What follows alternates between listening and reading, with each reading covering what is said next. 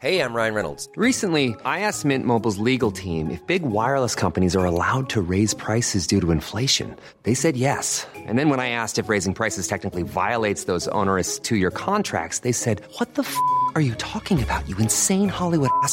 So to recap, we're cutting the price of Mint Unlimited from $30 a month to just $15 a month. Give it a try at mintmobile.com slash switch. $45 up front for three months plus taxes and fees. Promo rate for new customers for limited time. Unlimited more than 40 gigabytes per month. Slows. Full terms at mintmobile.com. Francisco Rivas es director general de Observatorio Nacional Ciudadano. Francisco, como siempre, ¿cómo has estado? Gracias. ¿Qué tal, Javier? Como siempre, un gusto saludarte a ti y saludar al auditorio. Buenas tardes. Oye, a ver, eh, planteemos el asunto de esta manera. El diagnóstico que se hace desde el, el gobierno, vía mañanera, Secretaría de Seguridad Pública, vía los números que incluso ofrece o presenta el gobierno de la ciudad, los gobiernos de los estados, eh, ¿qué, qué, qué, tan, qué, tanta, ¿qué tanto peso, qué tanto valor, qué tanta certidumbre nos pueden dar del estado de las cosas y qué es lo que ustedes han encontrado?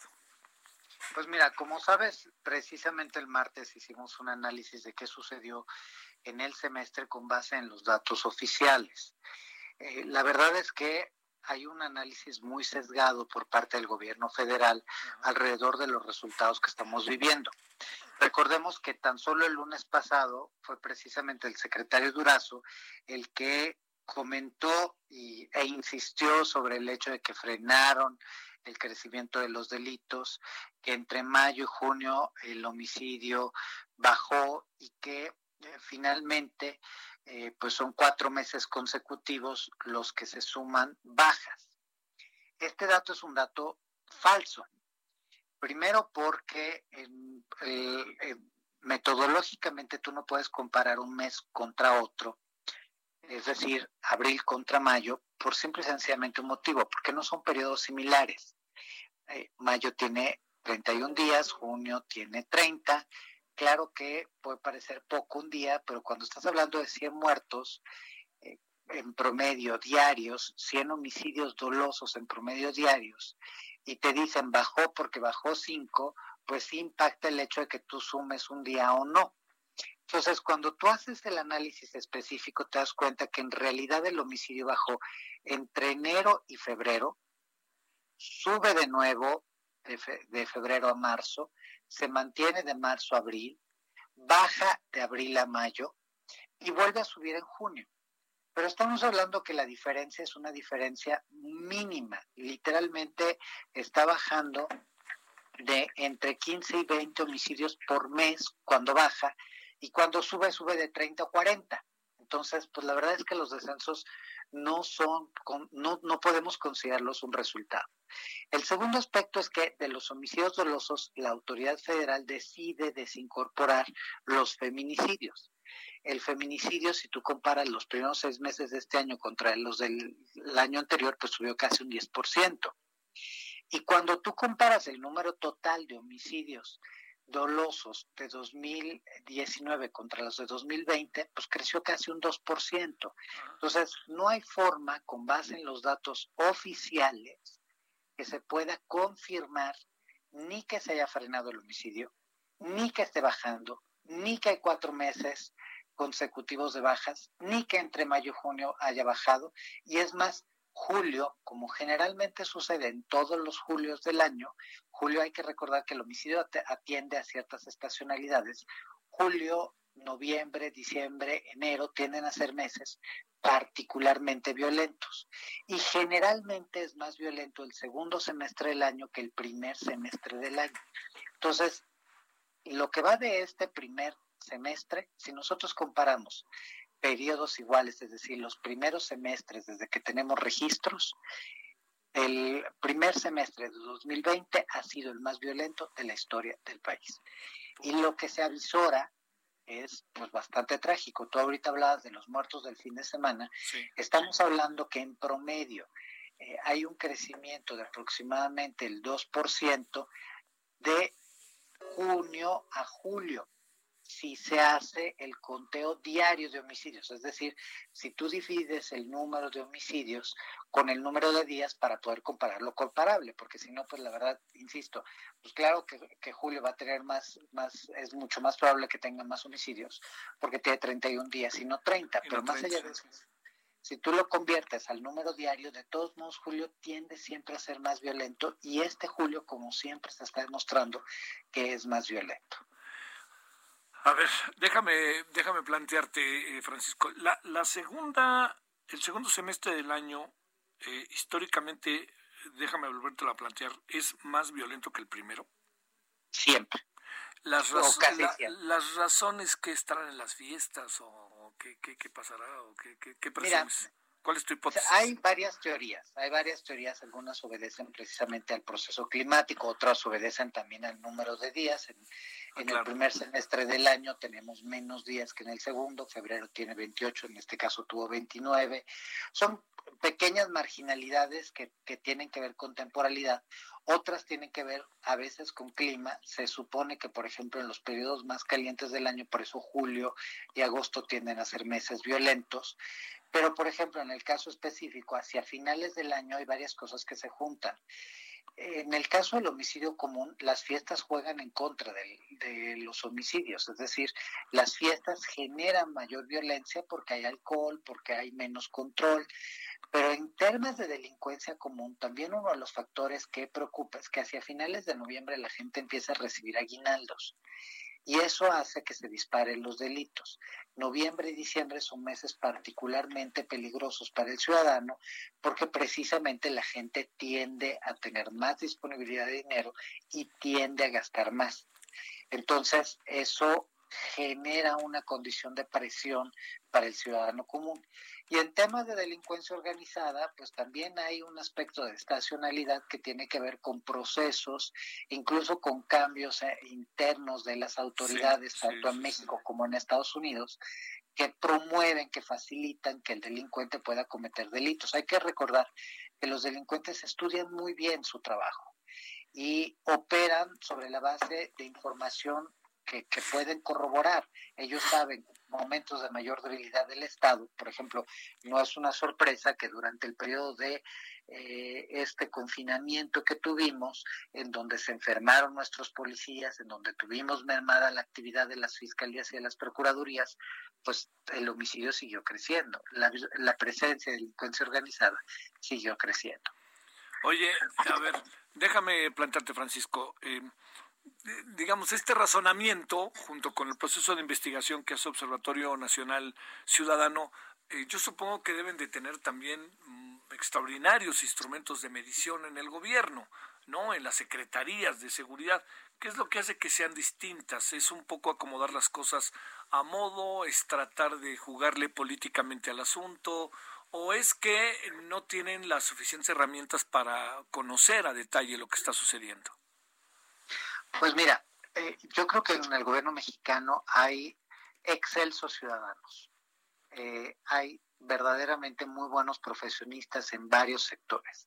Lamentablemente, en los últimos sexenios, y en particular en este, hemos visto que cada vez menos los técnicos son los que toman decisiones y son los que, los que son capaces de poner la agenda sobre la mesa.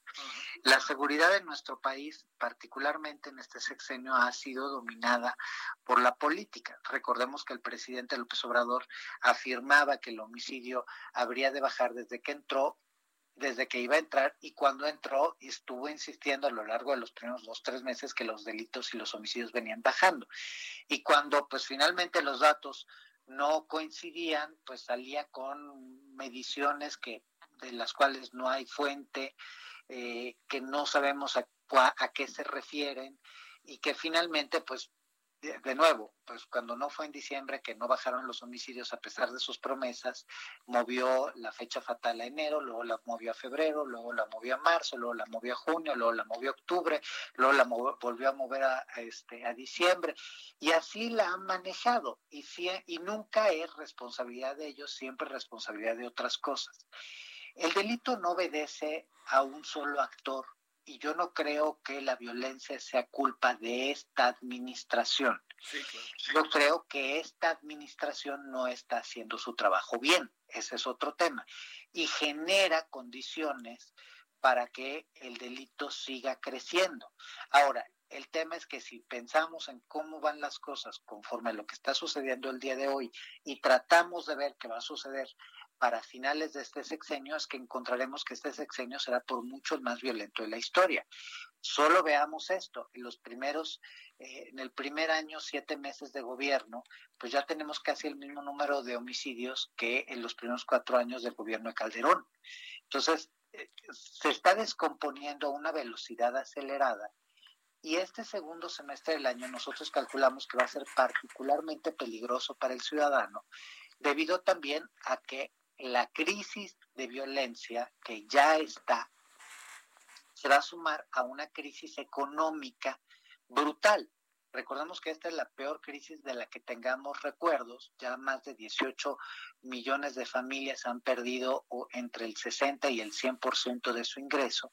Y esto va a generar condiciones precisamente de incidencia, de, alta incidencia delictiva en un donde ahora la mayor parte de delitos se cometen con arma de fuego. Entonces, no solo es que nos van a robar en las calles, es que nos van a robar, nos van a asaltar, nos van a secuestrar, nos van a extorsionar y probablemente también nos van a privar de la vida.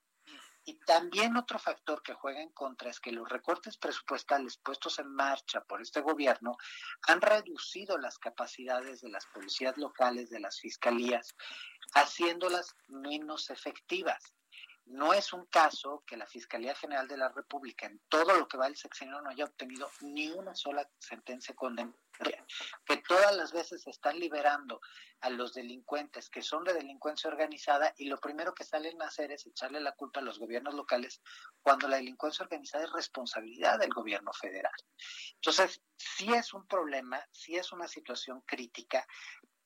Creo que este gobierno no está enfrentando adecuadamente las cosas y lo peor del caso es que no solo cuando tenemos un momento de crisis, el gobierno busca salir a, echar culpas a, otros factores como son los factores del pasado, sino que entre otras cosas han iniciado una campaña de desprestigio y de agresión en contra de todas las voces que somos críticas. Nosotros llevamos varios ataques ahorita, por ejemplo, tanto eh, de, nuestra página, yo tengo más de 10 días sin Twitter, o sea, sí ha sido, sí traen un sistema de ataque hacia las voces disidentes muy preocupante. Oye, Francisco, pero digamos, eh, entendiendo todo lo que puede haber detrás de lo que nos plantea sobre todo esto último, te pregunto, ¿no, no, no es un poco como, como darse este, un tiro en el pie no reconocer la circunstancia en función de que al reconocerla, el desarrollo de las políticas públicas va a tener más efectividad que lo que están haciendo ahora, que a lo mejor no les alcanza para nada? yo creo, por ejemplo, tienes un caso opuesto, el caso de la Ciudad de México. A mí me parece que el caso de la Ciudad de México debería ser retomado como análisis. La jefa de gobierno insistió desde su inicio que las cosas eran peores de lo que sabíamos y, e hizo un trabajo importante por dar a conocer los niveles de violencia que existían. Sí. ¿Qué ha hecho eso? Que tome buenas decisiones. Ahora, la Ciudad de México está en peligro como todo el país, definitivamente, pero hay hubo una buena selección de funcionarios. Cuando un funcionario ya no ya no hizo su ya no tuvo un desempeño como el esperado, lo cambió. Y de alguna manera está respondiendo constantemente con datos a la situación que está viviendo la, la ciudad. En el caso del gobierno federal, la verdad es que sí es muy desesperanzador que tienes a un presidente que niega la realidad, que tienes a un presidente, insisto, que sale con otros datos, que busca siempre otro culpable, que niega lo que está aconteciendo, que no se reúne con las víctimas, que no se reúne con la sociedad civil, que no se reúne con los expertos que manda mensajes muy contradictorios alrededor del rol del Estado, si el Estado va a seguir abrazando y este o acusando a los delincuentes de delincuencia organizada, cuando no es un tema de que si el gobierno quiere o no quiere combatir los delitos. El gobierno federal está obligado, como todos los gobiernos, a sancionar toda acción ilícita. Entonces yo sí creo que es un pie, un balazo en el pie y tú lo definiste con toda claridad, porque precisamente si tú das si tú partes de un mal diagnóstico, lo más seguro es que vas a tomar decisiones equivocadas. Si aparte de partir de un mal diagnóstico, no haces lo propio por identificar los retos que tienes, pues constantemente vas a seguir reproduciendo los errores.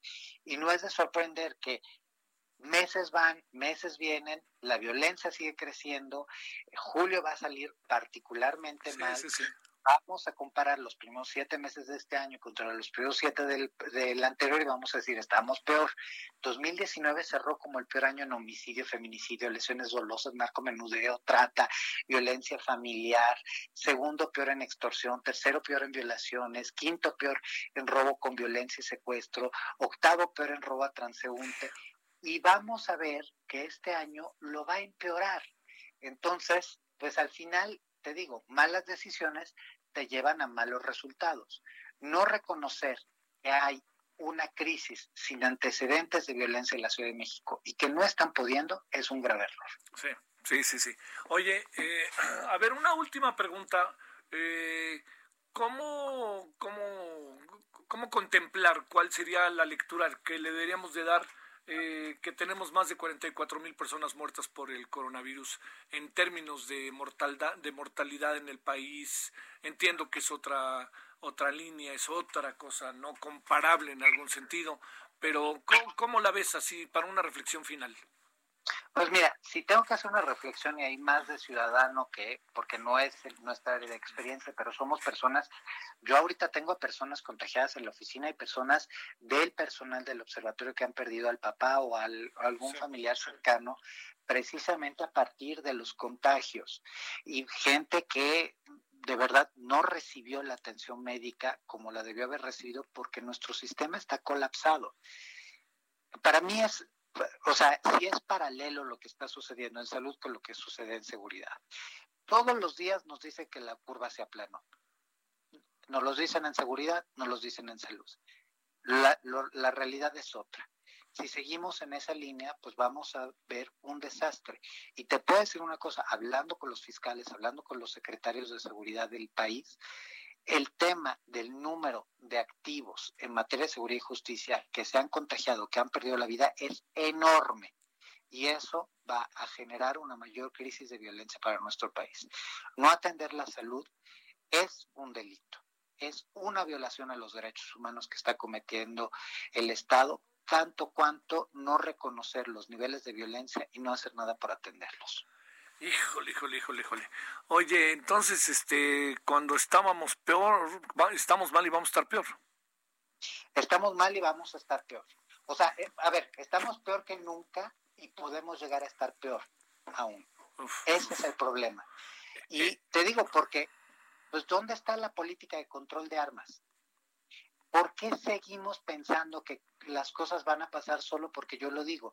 Cuando contestan que hay, que ahora hay programas de atención a los jóvenes, a mí me parecen fenomenales que le estemos apoyando a los grupos menos favorecidos, pero eso no son políticas de seguridad y no son políticas de prevención y ni siquiera tenemos evidencia de que tengan algún efecto más allá de generar clientelas políticas. Eh, no tenemos, insisto, resultados en las instituciones federales de combate a los delitos, de prevención de los delitos, de sanción de los delitos.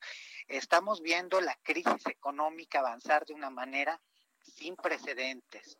De verdad, yo veo con preocupación lo que estamos viendo los ciudadanos, porque donde te voltees tenemos a un familiar que ya perdió su trabajo, a otros que no están teniendo los mismos ingresos. O sea, la situación no es de un grupo social, es de todos y al que le parezca que, pues qué bueno que los empresarios este, están cerrando para que vean lo que sienten, el problema es que la mayor parte de los empleos los generan los empresarios. Si a un empresario le va mal, nos va mal a todos los ciudadanos. Sí, sí, sí. Francisco Rivas, director general del Observatorio Nacional Ciudadano. Gracias, Francisco, que estuviste con nosotros. A ti un abrazo muy fuerte y un saludo para el auditorio. Los invito a ver la campaña de prevención que generamos en el observatorio porque tenemos que protegernos entre todos. A ver, y de una vez que estás encarrilado, ¿cuál es este, la línea la, para seguirlo? Está en nuestra página en www.onc.org.mx. Ahí es un micrositio en donde encuentran tanto videos de prevención como una aplicación que te permite conocer tu riesgo. Es decir, si yo soy un ciudadano, un estudiante o soy un trabajador eh, o soy un em, pequeño empresario, un mediano empresario, ¿qué puede, y vivo en la Ciudad de México, en el Estado de México, donde sea, te genera una matriz diciéndote, este es tu riesgo y estas son las posibles soluciones. Sobre todo quisimos hacer énfasis en las soluciones, porque la verdad es que si estamos esperando que sea el Estado, este Estado en particular, el que nos protege, pues la verdad es que lo veo con mucha dificultad. Entonces, entre ciudadanos tenemos que hacer lo posible para protegernos. Te mando un saludo de nuevo, Francisco. Gracias. Buenas Igualmente, tardes. Igualmente, gracias a ustedes. Buenas tardes. Even when we're on a budget, we still deserve nice things. Quince is a place to scoop up stunning high-end goods for 50 to 80% less than similar brands. They have buttery soft cashmere sweaters starting at $50 luxurious Italian leather bags, and so much more. Plus, Quince only works with factories that use safe, ethical, and responsible manufacturing. Get the high-end goods you'll love without the high price tag with Quince. Go to quince.com/style for free shipping and 365-day returns.